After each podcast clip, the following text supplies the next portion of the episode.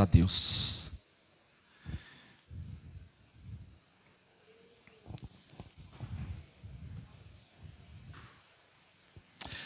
Queridos irmãos, abra sua Bíblia aí, em 2 Timóteo, capítulo 4.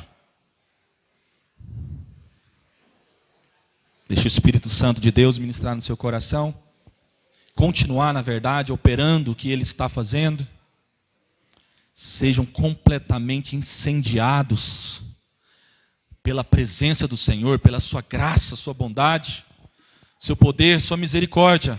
Amém? Graças a Deus. Todos abriram?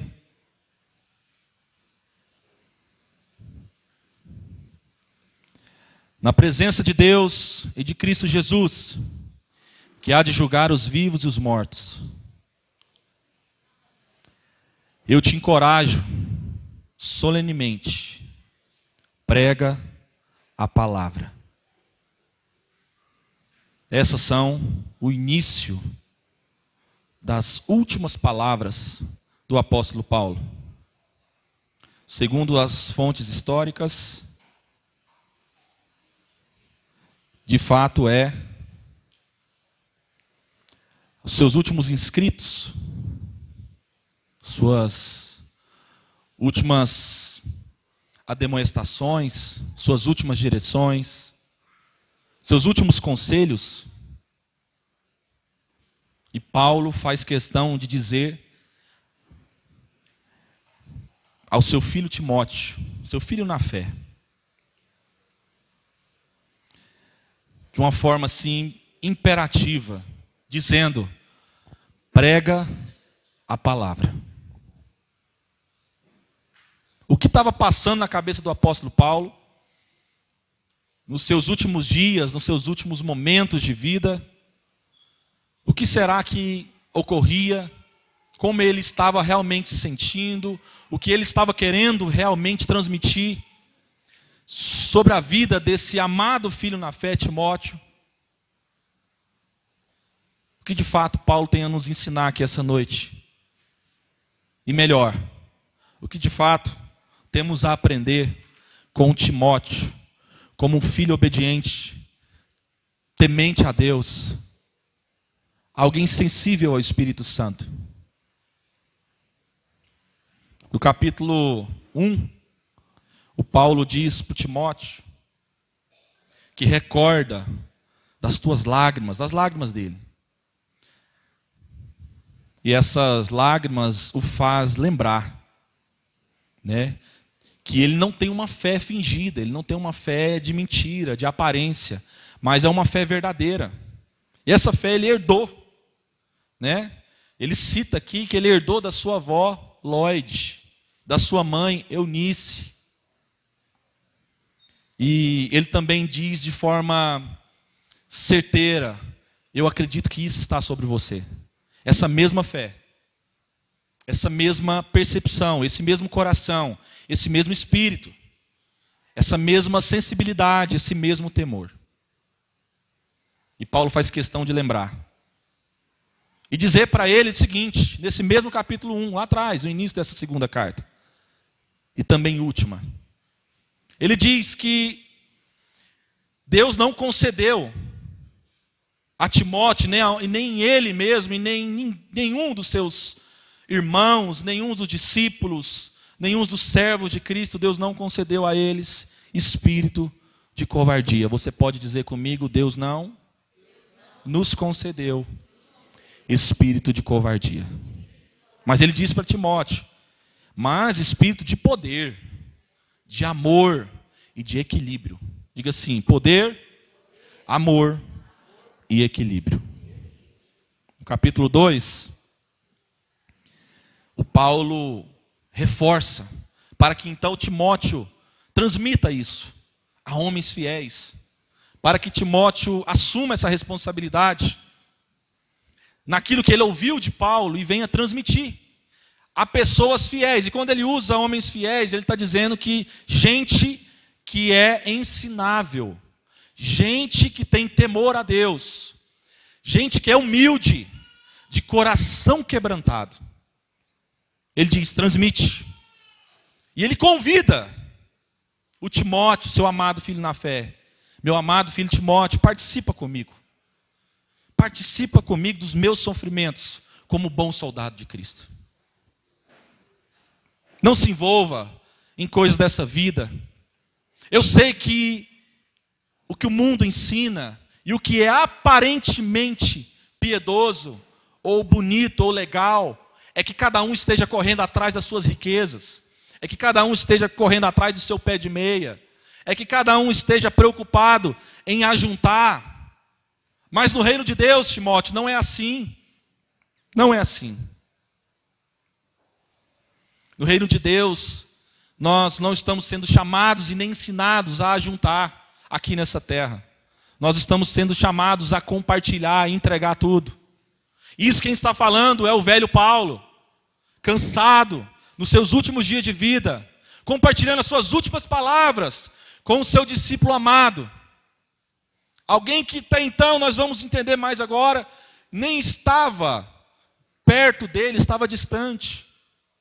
E o Paulo continua a falar para Timóteo acerca daquilo que é verdadeiramente o propósito de um homem e de uma mulher de Deus aqui nessa terra.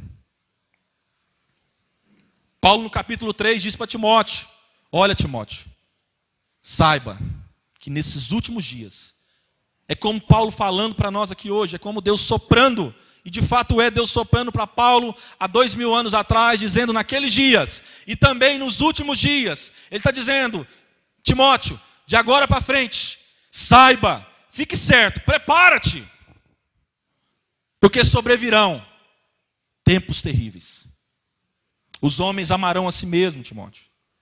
Serão mais gananciosos, arrogantes, presunçosos, blasfemos, desrespeitosos aos pais, ingratos, ímpios, sem amor, incapazes de perdoar, caluniadores, sem domínio próprio, cruéis, inimigo do bem, traidores, inconsequentes, orgulhosos, mais amigo dos prazeres do que amigo de Deus. Esses têm aparência de piedade, todavia eles negam o real poder. Olha, Timóteo, afasta-te destes também. Esta mesma carta, Paulo não esconde de Timóteo a verdadeira imagem e o verdadeiro caminhar do evangelho para aqueles que desejam seguir a Jesus. Paulo não engana Timóteo. Paulo não fica com medo de ser intenso, verdadeiro, de abrir o jogo para Timóteo. No verso 12 ele diz assim: Timóteo, de fato, todas as pessoas que almejam viver piedosamente em Cristo Jesus serão perseguidas, Timóteo. Não se engane, Timóteo. Esse é o caminho que Cristo trilhou para mim, para você, para nós. É para isso que ele nos chamou. E eu gasto aqui as minhas últimas palavras para reforçar com você acerca dessa profundidade. E aí ele chega no capítulo 4, onde a gente começou a ler o primeiro versículo, e apenas uma palavra, uma parte A do verso 2, dizendo: pregue a palavra.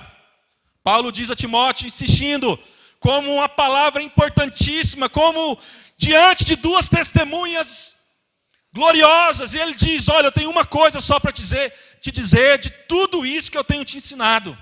E diante de, das testemunhas de Deus e de Cristo Jesus, eu tenho a te dizer, Timóteo, pregue a palavra. Essa não é uma mensagem apenas para o filho amado, para o discípulo Timóteo. Essa é uma palavra para todos aqueles que são discípulos de Jesus. Todos aqueles que receberam o chamado e uma vocação. Todos aqueles que dizem crer em Cristo recebem, estão incluídos nessa mesma direção que Deus usa a boca de Paulo, ainda dizendo que diante do próprio Deus de Cristo Jesus como testemunha, nós devemos não se a gente achar por bem, não se as coisas estiverem fáceis, não se a gente estiver animado, não, ele diz assim: pregue a palavra em todo o tempo. E ele segue dizendo isso, porque ele fala: olha, insiste, Timóteo, a tempo e fora de tempo. Aconselha, repreende, encoraja com toda a paciência a sã doutrina. O que é a doutrina, irmãos? O que é a doutrina? O que é doutrina? Em? Em? Em? Ensino, irmãos. Então ele fala para Timóteo: prega a palavra. De que forma? Insiste. Quando? Quando eu devo pregar? Em todo o tempo. A tempo e a fora de tempo. Como? Aconselha, repreende, encoraja com toda a paciência e sã doutrina e santo ensinamento. Não dilua o evangelho. Esse evangelho que temos ouvido desde o apóstolo Paulo, desde a época de Paulo, desde os tempos antigos que tem sido pervertido, e hoje cada vez mais um evangelho adocicado, um evangelho diluído, aguado, sem essência, perdeu o seu, o seu real poder. Uma mistura para agradar a sociedade e aqueles que querem continuar na miséria das suas vidas apenas com interesse do que Deus pode dar, mas não querendo viver o que Deus pode fazer. Esse evangelho, Paulo está dizendo que é, ele é assim, ele não, ele não pode ser adulterado, ele tem que ser permanecido, ele tem que ser preservado. E o que Paulo está dizendo é sã doutrina, ele está dizendo a doutrina santa, que não muda. Aqui eu recebi e aqui eu te transmiti. Sabe por quê, Timóteo? Sabe por quê, irmãos? servos, discípulos, nós, por quanto chegará o tempo em que não suportarão o santo ensino, a sã doutrina. Ao contrário, sentindo coceira nos ouvidos, reunirão mestres para si mesmos, de acordo com suas próprias vontades. Está achando que o Paulo está falando aqui apenas de um sentido figurado, de um sentido literal? de alguém ficar coçando a orelha, pondo o dedo dentro da orelha. Não, está dizendo de uma palavra, de um ensinamento que incomoda aqueles que estão ouvindo. É como uma coceirinha enjoada, que a pessoa quer logo que ela acabe. Timóteo, meu filho, chegará o tempo em que não suportarão. Eles reunirão entre si farão as suas patotinhas, os seus grupinhos terão aparência de igreja, porque eles vão copiar, vão alugar prédios, vão se reunir até em casas, vão ter cadeirinhas, gente sentada, vai ter uma aparência. Mas na verdade estão reunidos para poder viver aquilo que lhe agrada, e não para serem transformados conforme o evangelho do nosso Senhor Jesus Cristo. Esse povo, Timóteo, esses tais que já agora está aqui diante de nós. Irão permanecer, irão se multiplicar em todo o tempo. Tais pessoas se recusarão a dar ouvidos à verdade, e eles se voltarão para mitos e fábulas e fábulas, irmãos, por mais que é algo assim encantador, bonitinho, parece ser colorido, adocicado, parece que é bom, mas não traz vida eterna, não traz transformação. Não fala daquilo que é genuíno da parte de Deus, fala daquilo que é uma tentativa humana de servir a Jesus do seu próprio jeito. Deus não nos chamou para servir a Cristo do nosso jeito. Deus nos convida a morrer, para nascer de novo, agora, da água e do Espírito, da palavra, guiado pelo Espírito Santo, para poder estar apto a obedecer aquilo que já está pronto em Deus, por meio de Cristo Jesus. E ele diz para Timóteo no verso 5: Tu, no entanto, ser equilibrado em tudo, suporta os sofrimentos, Timóteo, faz a obra de um evangelista, cumpre teu ministério. Vai, Timóteo, se levanta, não tenha medo. Não é tempo de você ficar com receio, porque muitos já é, se levantaram e questionaram a sua idade, questionaram até mesmo talvez a sua aparência, questionaram até a sua dificuldade física, porque certamente, pelo que, entendemos, Timóteo é, tinha uma certa dificuldade, uma, uma certa enfermidade que ele carregava. Timóteo não é tempo de se lamentar. Timóteo levanta, Você viu e vê em mim alguém que, quando era jovem como você, Timóteo, desesperado, pensando que era impossível continuar servindo a Jesus e cumprindo o ministério, porque havia em mim um espinho na carne. Mas Deus me falou, Timóteo, que a sua graça me basta e essa mesma graça está sobre você. Suporta, Timóteo, os sofrimentos. Faz a obra de um evangelista. Levanta-te e cumpre o teu ministério. Nesse mesmo espírito também Paulo está nessa, nesse, nesse, nessa mistura, nesse misto de, de, de algo glorioso, de algo terreno misturado com celestial.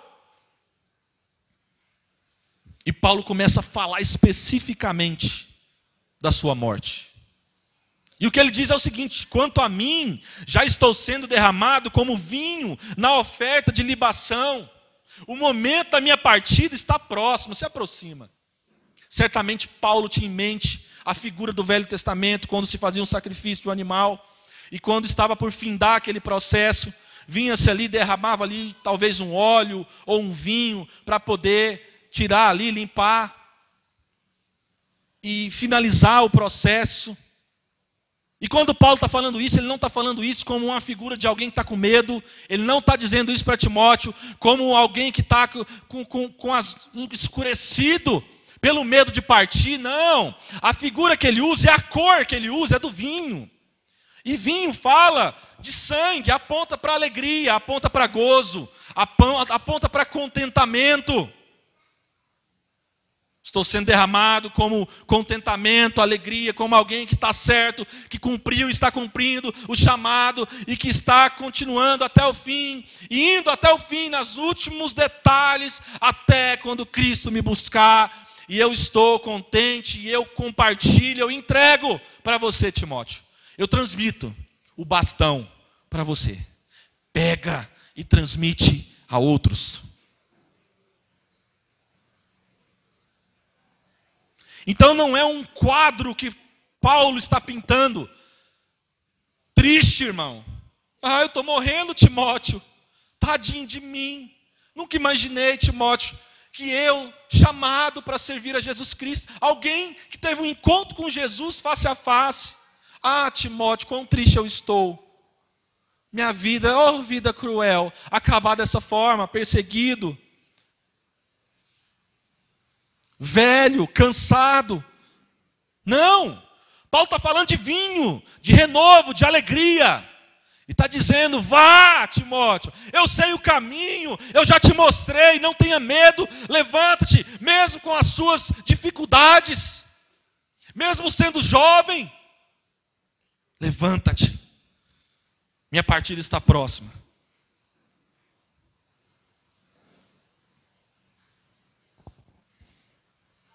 E ele diz, vamos mais à frente, depois de reforçar claramente o, o verso tão conhecido, verso 8: Combati o bom combate, completei a carreira, preservei ou guardei a fé, agora me está reservada a coroa de justiça, que o Senhor, justo juiz, me concederá naquele dia, e não somente a mim, mas certamente a todos que amarem a sua vinda. Você ama a vinda de Jesus? Você espera a vinda de Jesus? Hã? Você tem certeza que você quer continuar servindo a Jesus? Ouvindo o que você está ouvindo aqui, essa característica de Paulo, que era para estar tá cheio de dinheiro no bolso, lá com suas riquezas, suas mansões, sendo lá bem tratado, é um cara humilhado, velho, jogado, aparentemente um coitado. É esse evangelho que você quer viver também? Tem coragem de entrar? Pensa aí com você mesmo, se é isso que você quer viver. Paulo não está desesperado. Paulo não está sobre uma nuvem negra. Paulo está sobre o sangue de Cristo. Paulo está já imaginando o banquete. Paulo já está ansiando encontrar todos. Porque ele fala todos que anseiam, todos que amarem, que aguardem a sua a sua vinda. Vocês não aguardam, não, gente? Porque eu estou falando, eu estou dando dica aqui, vocês não abrem a boca, irmãos? Todos que amarem a sua. Irmão, se você não ama a vinda de Jesus, se você não crê nisso, irmão, é hora, está em tempo, irmão, pode ir. É prejuízo, irmão. Continuar insistindo naquilo que você não está disposto a viver. É isso que Paulo está falando, ensinando a Timóteo. Timóteo, transmite, mas a homens fiéis. E quando ele fala homens, ele está falando primeiramente de a figura masculina, porque o homem se responsabiliza pela sua casa e pelos outros irmãos e tem um chamado específico no Evangelho, mas também está falando de mulheres. Porque mulheres também, e o Paulo vai dizer nessa carta o quanto foram importantes na sua vida. A família, as pessoas, os amigos, as relações. Sabe o que Paulo pede para Timóteo? Nas suas já partindo cada vez mais para as suas últimas palavras mesmo. Paulo diz para Timóteo assim: procura vir ao meu encontro o mais depressa possível. Porquanto Demas, havendo amado mais o mundo secular, amando mais as coisas desse mundo, sabe o que o Demas fez? Me abandonou e foi para Tessalônica. O mesmo Demas que cooperou em Colossenses. Amém? Em outros momentos, como Corinto também. E ele diz assim: Crescente, que é outro homem, ele diz assim: ó, foi para a Galácia. E Tito para Damasco. Esses outros aí, fora Demas, eles estão aí no processo, eles estão cuidando, eles estão se submetendo, eles estão trabalhando. E ele diz: somente Lucas quem é o Lucas que ele está falando? Hã? O médico Lucas, irmãos. Que escreveu o Evangelho de Lucas e o livro de Atos, irmãos. Quem sabia disso? Quem não sabia? Levanta a mãozinha, deixa eu ver. Amém. Agora você sabe, tá vendo? Somente o Lucas está comigo.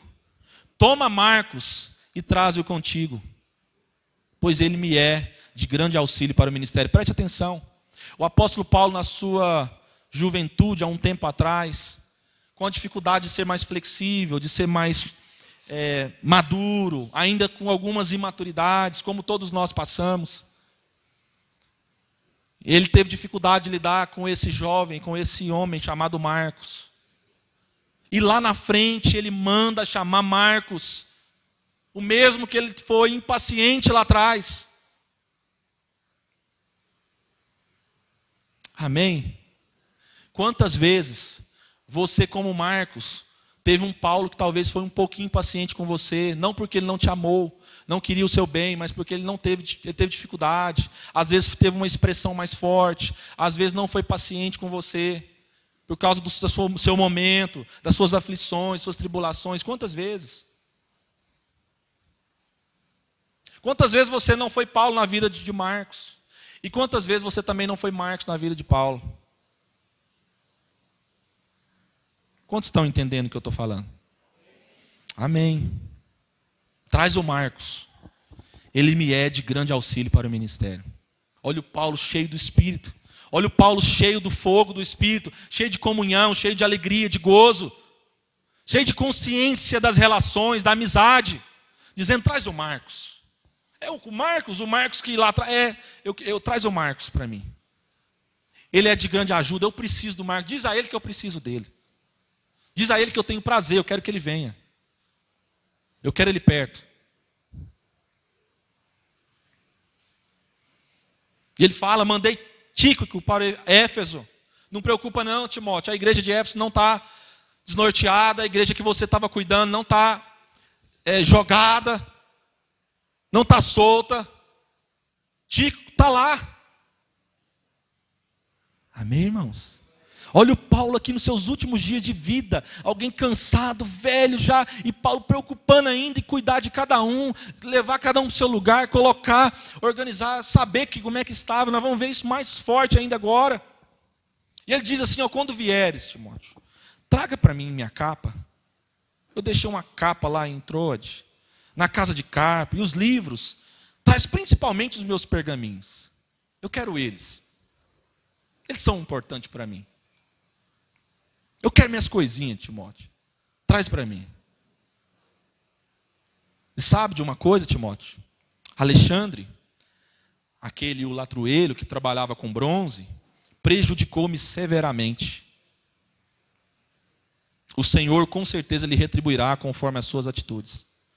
O Alexandre é quem? Quem era o Alexandre? Que a Bíblia diz aqui?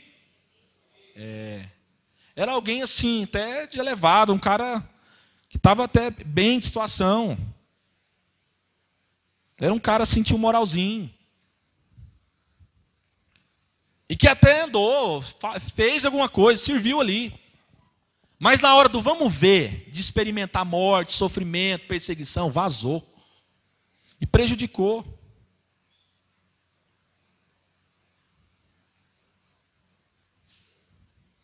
Tenha muita cautela com ele, pois se opôs fortemente às nossas palavras. Na minha primeira defesa, ninguém se fez presente para me ajudar, Timóteo.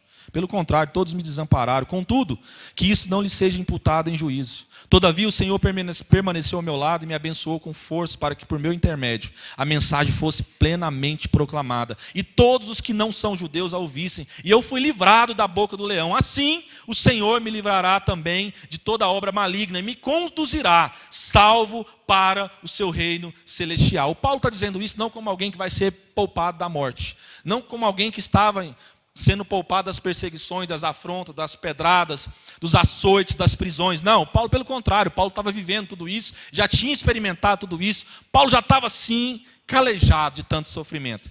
Quando ele diz que o Senhor o livrará, ele está dizendo de toda obra maligna. O que, que você acha que Paulo está falando? Paulo está dizendo assim: o Senhor é poderoso para me manter de pé. O Senhor é poderoso para guardar minha mente. Esse mesmo Paulo que disse aos irmãos de Filipenses, a igreja de Filipos, no capítulo 4, que Deus guardaria o coração e a mente deles em Cristo Jesus. Ele está dizendo: O Senhor me livrará de entrar por qualquer caminho errado. O Senhor é bendito, o Senhor cuida de mim e de nós e de você. Ele é santo, ele é fiel, ele é justo, ele é bom. E eu confio, Timóteo, porque até hoje ele tem cuidado de mim.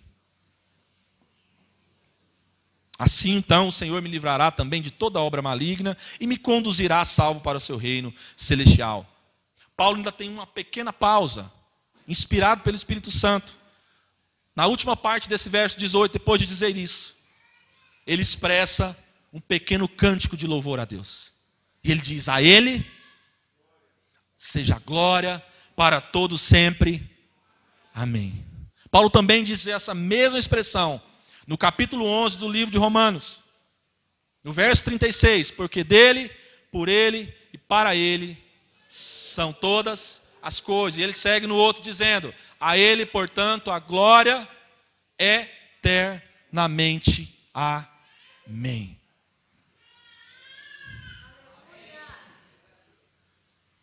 Mas o Paulo não se esquece dos seus irmãos, ele não se esquece daqueles que foram companheiros, ele não se esquece de todos os que se compadeceram dele, todos aqueles que enfrentaram as suas dificuldades juntamente com ele, ele não se esquece de ninguém.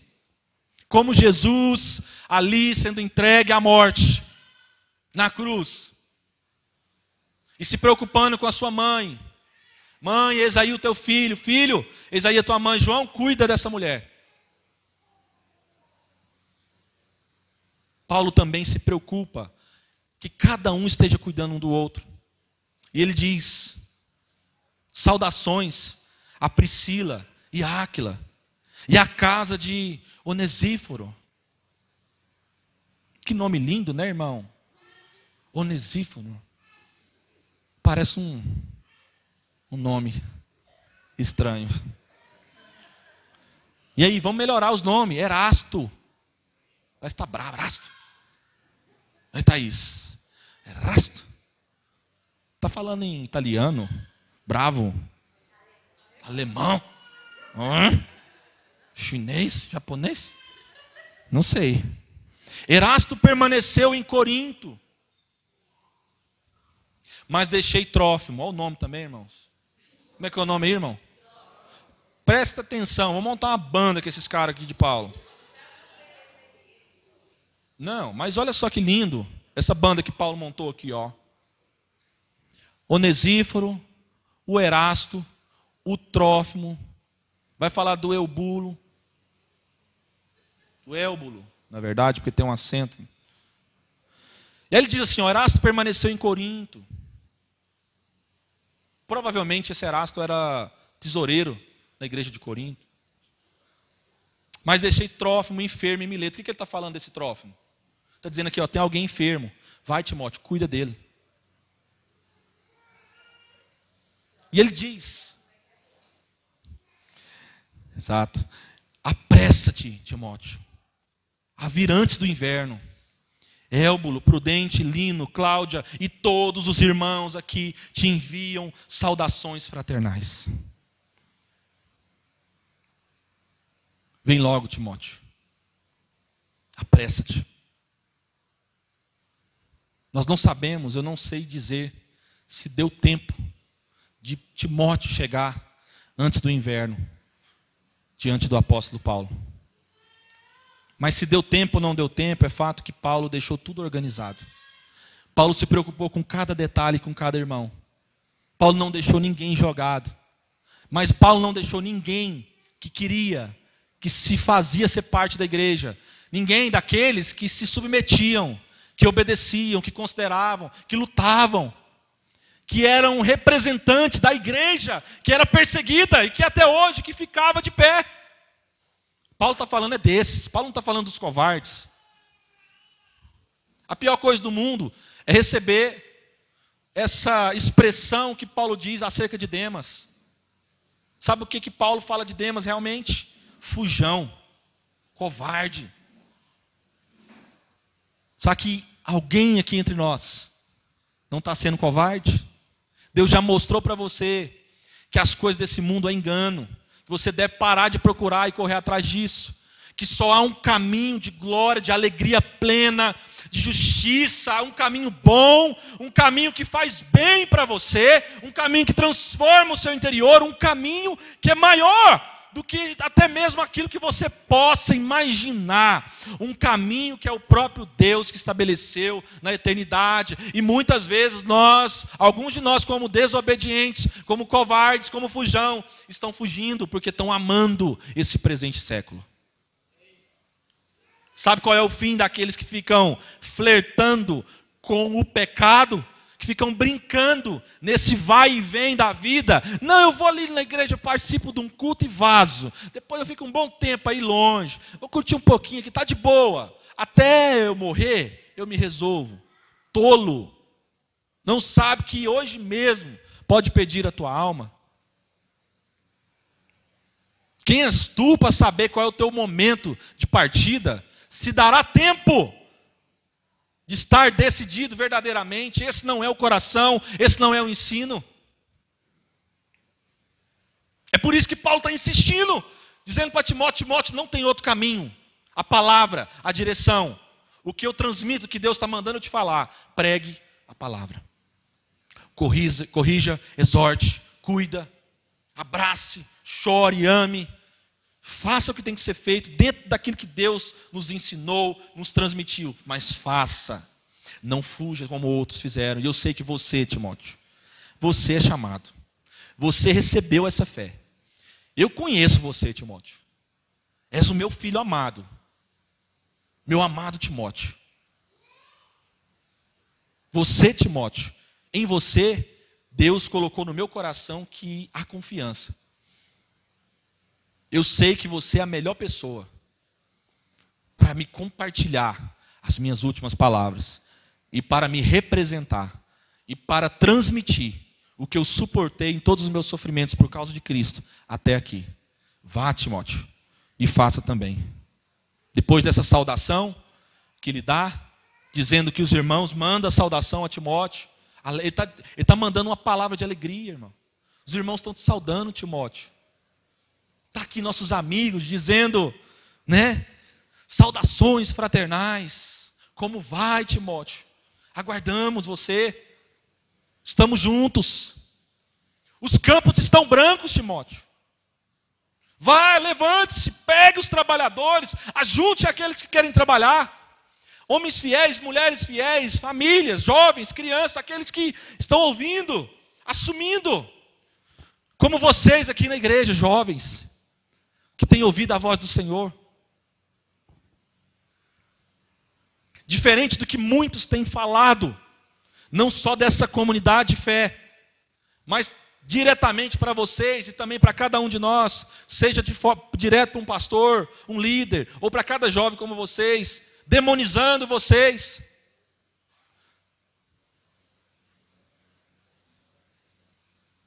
Chamando a igreja de seita, malditos. É, é esses mesmos que Paulo falou agora há pouco para Timóteo. Esses que coçam os ouvidos, que não aguenta. Covardes. Covardes. Porque não vivem um evangelho pleno, de entrega, de cruz, e querem viver um evangelho mentiroso, então acham que ninguém fala nas suas vidas. Foge desse, Timóteo. E nessa alegria, dessas saudações que eu te envio, eu tenho uma última coisa para te dizer. Verso 22. O Senhor seja com o teu espírito.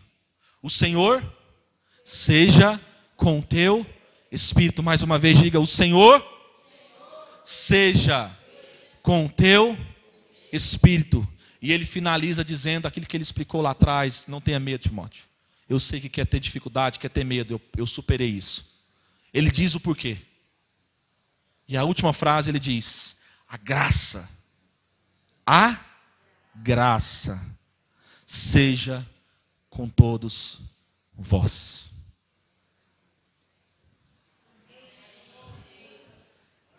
A graça, maravilhosa graça.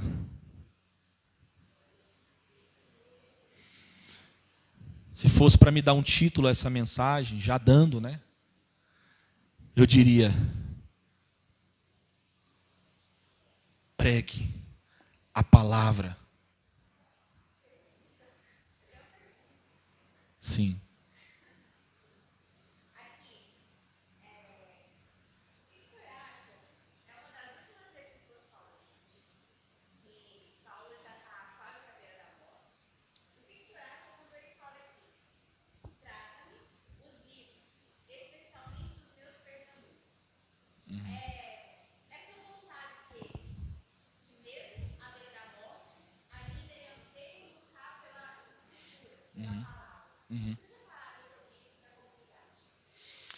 Isso a gente entende que é, é, é, o que as escrituras mesmo vêm traduzir como zelo.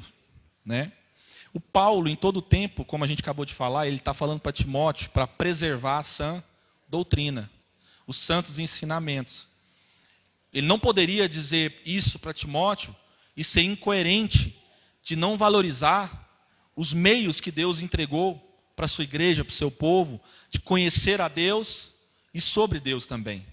Então Paulo está dizendo assim: olha, é como se ele estivesse falando, Thaís. Olha, assim como eu estou te ensinando para você preservar aquilo que você tem aprendido, é, a forma, os meios são esses. Traga para mim, são importantes. Eu não poderia, no meu fim da minha vida, dizer assim: pronto, estou partindo para a Disneylândia e agora já não me serve para mais nada. Esses livros velhos, esses pergaminhos. Não. Até porque Paulo era alguém que também era um representante e alguém assim levantado por Deus, um profundo conhecedor das leis, dos escritos, um homem de uma personalidade incrível, de um entendimento incrível em Deus. Paulo era zeloso, sim, pelos escritos, pelos ensinamentos, e foi por meio disso que Deus tratou ele. Só que de forma muito mais abundante, porque além do que ele aprendeu nos escritos, Deus fez o apóstolo Paulo ser um personagem da continuação daquilo que Deus estava escrevendo na humanidade. Então, Paulo é a visão, é a imagem daquilo que Deus estava escrevendo para a sua igreja. Portanto, é tão importante, é por isso que é tão importante o Paulo pedir para que ele traga esses pergaminhos, porque tem tudo a ver com Paulo.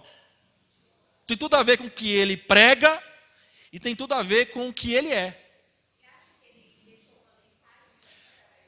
E essa mensagem, ela proposital, sim, sim, proposital de ensino. Ele está falando o tempo inteiro de ensino, corrige, exorta. O povo não suporta.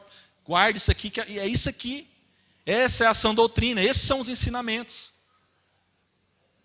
Guarda que esses são essas escrituras que o Senhor nos entregou. Sim, a igreja precisa aprender, é nisso aqui, está aqui. Traga para mim. Certamente Paulo tinha em mente, obviamente, transmitiu isso para alguém, quem, na verdade, Lucas estava com ele. Pelo que nós podemos imaginar, imaginar, como Lucas era tão seu companheiro até o fim, participando de todo esse processo, o Paulo estava ensinando para a igreja que precisávamos entender que as Escrituras é a palavra de Deus. Ela é a bússola que aponta, que direciona para o povo de Deus. É por ela que Deus se revela ao seu povo. E talvez, como eu disse, certamente ele, muito provavelmente, ele deixou isso na mão de Lucas. Era alguém que se importava em escrever, era alguém que se importava com escritos, com, com aquilo que estava registrado. Sim ou não? Então, certamente, provavelmente, isso deve ter passado de imediato para a mão de Lucas. Talvez foi para a mão de outros, certamente, porque era importante para que toda a comunidade conhecesse. Isso ensina para nós, irmã Thaís, que até mesmo hoje, quando Deus já nos deu tanta capacidade, tanta condição de comprar uma Bíblia boa, de ensino, ou até um livro bom teológico para poder nos é, explicar melhor acerca das Escrituras, é, muitas das vezes nós somos é, muito assim milindrosos, né? Nós amamos demais os, o item, né? E amamos de menos os irmãos. Somos incapazes de emprestar para alguém. Eu não estou falando para emprestar para qualquer pessoa que não tem zelo. Porque em todo tempo ele está falando de zelo. Mas isso ensina para nós também. Nós deveríamos, primeiramente, valorizar as escrituras. Segundo, se nós temos condição, e se há entre nós alguém que eu acredito que muito difícil haverá aqui hoje, nos nossos dias, mas que não tem uma condição de ter uma Bíblia, ou de ter acesso a isso, nós devemos guardar isso com todo carinho para compartilhar com outros, deixar na mão de outros. Mas, sobretudo, Paulo estava falando essa mensagem. Paulo está dando uma mensagem para a igreja.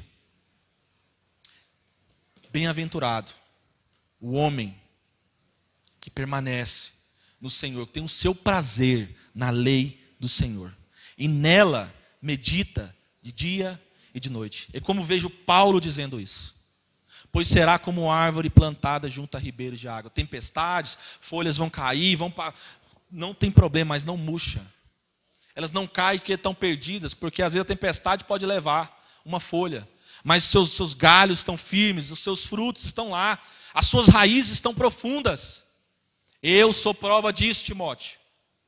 Na minha velhice, nas minhas fraquezas, nas minhas angústias, Deus continua me sustentando de pé.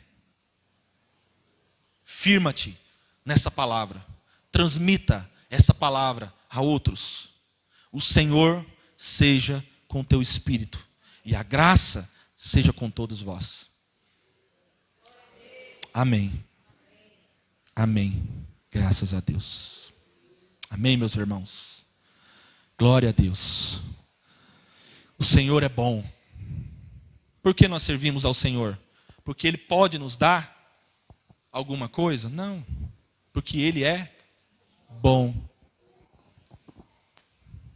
Lembra da canção, nosso irmão Delino? Não adoro pelo que ele faz, eu adoro por quem ele é. Mas muitos de nós cantamos isso e vivemos contrariamente. Queremos provar para Deus que Ele tem que aprender a dar o que a gente quer. E não que nós temos que nos submeter à Sua santa, à Sua boa, perfeita e agradável vontade para obedecer por amor. É fato que ao lermos o que nós lemos aqui essa noite, é muito, parece que é simples. É uma cartinha que Paulo está mandando para Timóteo. Mas na verdade, era uma extremidade muito grande. Era uma situação muito complexa. Paulo estava numa situação muito assim de intensidade, constância na vida cristã, depois de muito sofrimento. Dizendo que até foi abandonado. Mas não pelos seus amigos. Não pelo Senhor, sobretudo. Não pelo Espírito Santo A graça de Deus continua sobre nós, irmãos. Amém? Você pode ficar de pé. A graça do Senhor seja com todos.